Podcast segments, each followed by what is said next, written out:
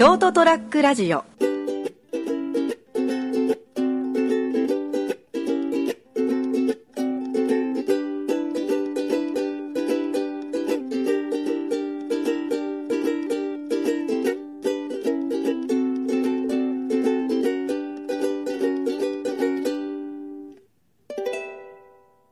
はい、8月の、えー今日は、えー29日火曜日でございます。そりゃもう飛べるはずの時間でございます。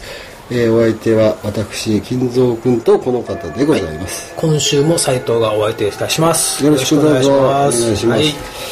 えーあ、それはもう飛べるはず、先々週は1週間お休みいただいておりましてそうですねすいませんでした。えーまた、えーですね、継続的に続けていこうと、できるだけ穴を開けないようにですね、斉初藤さんめてだよね。初めて開けましたね。斉藤さんは穴開けたことあるんですか？自分の番組。はない。ないですか？あの、地震の時だけ、ああ、はあ、はあ、はあ、なるほど、なるほど。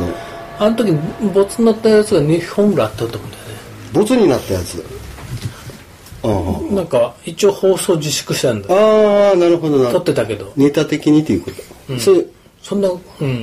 そう内そう容的に。あそんなに ふざけた内容じゃなかったと思うんだけどな。あ。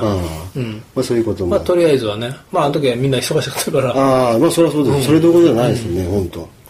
うん、まあ一年中だってもだいぶ落ち着いた感じで、えーございましてですね。えーと、今日はですね、何の話しようかなと思ったらですね、えー、ちょ、魔が差すみたいな話を、まあいろいろ魔が差しますよね。ああ、そうですね。いきなり何の話だよと。いや、えーとですね、えー何の話しようかなと、まあ、何でもあの、魔が差すなんていう話しようかなと思った時に、あのー僕、あのー仕事上いろいろなんか警備的な、警備的なって言ったら変ですけども、まあレジャー施設の警備みたいな仕事をしてて、まあいろいろお金を扱うところのポジションで、いろいろお客さん見たりする機会、ケースがあるんですよね。はいで、そんな中で、例えばですよ、前に人お一人お客さんが歩いてて後ろのポケットをまさくった時にたまたまこのお札が旗風にが落ちてしまったと、うん。で後ろにたまたました人が、えーそれをポポッケに自分のポケットに入れて取ってしまったと、はい。うん、いうようなケースを、まあ、見たりすることもあるわけですよね。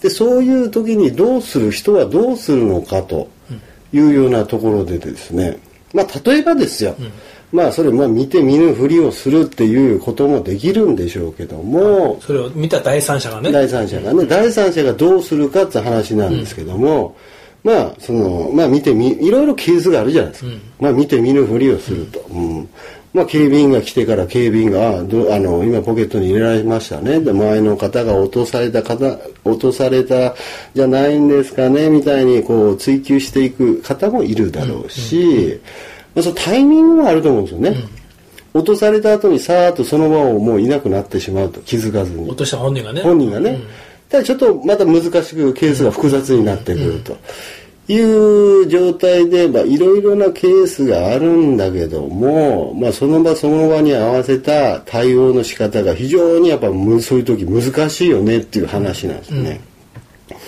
だから取るつもりはなくてもたまたまポロンって毎回前の人が落としてしまった、さあどうしようって言った時にまあ魔が差してしまってあもういいやって。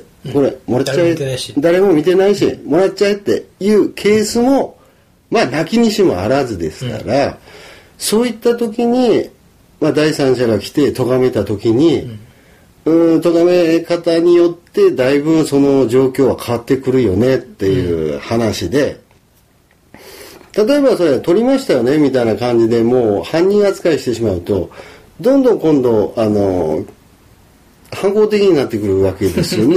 あのいやいやいやいやこの頃あのって？うん、俺取ってねえよと。え、なんか、なんかあの、証拠あんの？みたいな感じで。だから、ケース猫を噛むじゃないけども、追い詰める、どんどん追い詰めていけば、もう噛んじゃうよと。反抗的になっちゃうよ。っていうところがやっぱり出てきやすいんで、だから落とした側と拾った側っていう建前にあくまでもして、例えばですよ、こういうケースの時に、えー落とされた方も、えー拾った方、まあ、盗んだんですけども、ポケットに入れてるぐらいですから、両方の方を確認し合わせて、お互いに、えーあの認識をさせてですねお互いを止めて、第三者が止めてお互いにちょっとちょっと1000円落としましたねってこの方が拾ってくれましたよって言ってあげればですよ、そういうケースで第三者が介入してあげるとまあポケットに入れたものも、まあ、出しやすいかなと。保管してたんだと。うん。ああ、そうそうそうだったね。ああ、ごめんごめん。届けようと思ってたよって、みたいな感じになって、丸く収まって、あ、そういえば、あ、ほんと、裸銭の1000円がないぞ、と、みたいな感じで、ああ、ありがとうと。いえいえ、どういたしまして、って。その魔が差したところが帳消しになってしまうっていうところがあるから、だから、まあ、僕らその警備的な仕事をそのね周りの人がやっぱり遊びやすいような形でどんどんあのそういう施設を運営していく以上あまりこう荒立てないうんうんような、そのスリムな対応がすごく重要になってくるから、やっぱり言い方一つでやっぱり変わってくるんだなと。はい。いうのをですねまあ先場でちょっと感じたもんですからちょっと話をですねさせてもらったわけなんですけどもまあだから、うん、まあ言い方一つで相手の対応は変わるよとそうね。うん、いうところがやっぱりポイントで、やっぱりよく改めてあよく考えておかないと、まあ、荒立てることにもなるし、その一言が人になって、今度第三者のその人になんかね、矛先が向いてくるということもあるんで、まあ、その辺はやっぱり、あの、しっかり考えて、あーやっていかなきゃいけないのかななんて、えー思った次第です。後から思えば、あの時もっとうまく言えたんじゃないかな、みたいなのあるけどね。よくありますよね、それやっぱ。その時はなかなか難しいよ。難しいですよね。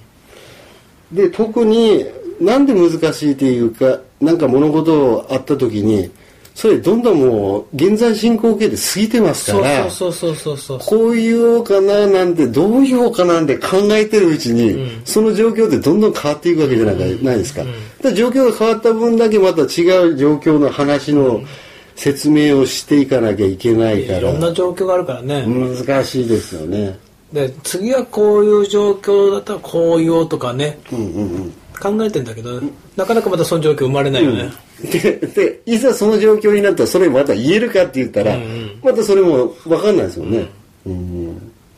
あ難しいよね。難しいです。だからやっぱりこういうのもやっぱりそういうあのなんか場数を踏むじゃないですけどもたくさんやっぱ経験しているからこそそういうことができるってくるのかなって、まあ悪いものは悪いですよ。人のものを取ったりするのは悪いですけどやっぱりその取ったまなん。か取られた側に全く責任がないのかって言ったら、そ僕そうでもないと思うんですよね。裸銭を裸銭をですよ、後ろのポケットに何何かの拍子に手を突っ込んだ時に落としたって、いやそれなんかちょっと取られる側にもやっぱ責任あるんじゃないと。間抜けだもんね。間抜け。っていうかなんかね、雑に扱いすぎだよね。いるよ、そういう人ね、お金をね。いるでしょ、うんだからそのまあ状況的なものはあるんだろうしやっぱり取られた側のなんかケースどういうケースで取られてるのかっていうのも考えると、まあ一方的にはね、取った人ばっかり責めるわけにもいかないかなって、まあ反省しても取られた側も反省してもらわないと、同じことまたこいつ繰り返すよねっていうようなところがあるからですね。もう無防備すぎるっていうかね。無防備ですよ。なんでそこにそこ置くのって。うん。あの、今言かだけど、パチンコ屋さんでほら、んうん台をキープするんために財布を置いてる人いる バカじゃないのって。もうそれももう論外ですね。もうそもそも君にはもう金運ないよ。そういうことするようじゃ。あの、財布をなぜ置くかなと。ううんん。からかもしんないよ。うんからかもしんないけど、置かないです財ね。布を置いちゃダメでしょ。特にそういう場所でですよ。みんなお金に飢えてるのにね。とおかしいですよね、やっぱ感覚がですね。だから、まあ、そういった形でです。ね、まあ、お金に関、関、ね、軽犯罪的なものをいろいろ、例えば痴漢とかもそうなんですけども、触った方が悪いですよ、あくまでも。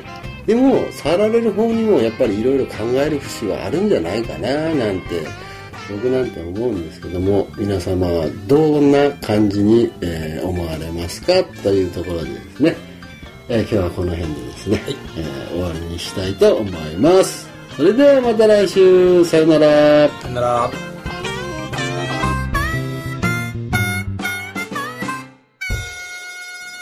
ST- ラジオ .com ショートトラックラジオ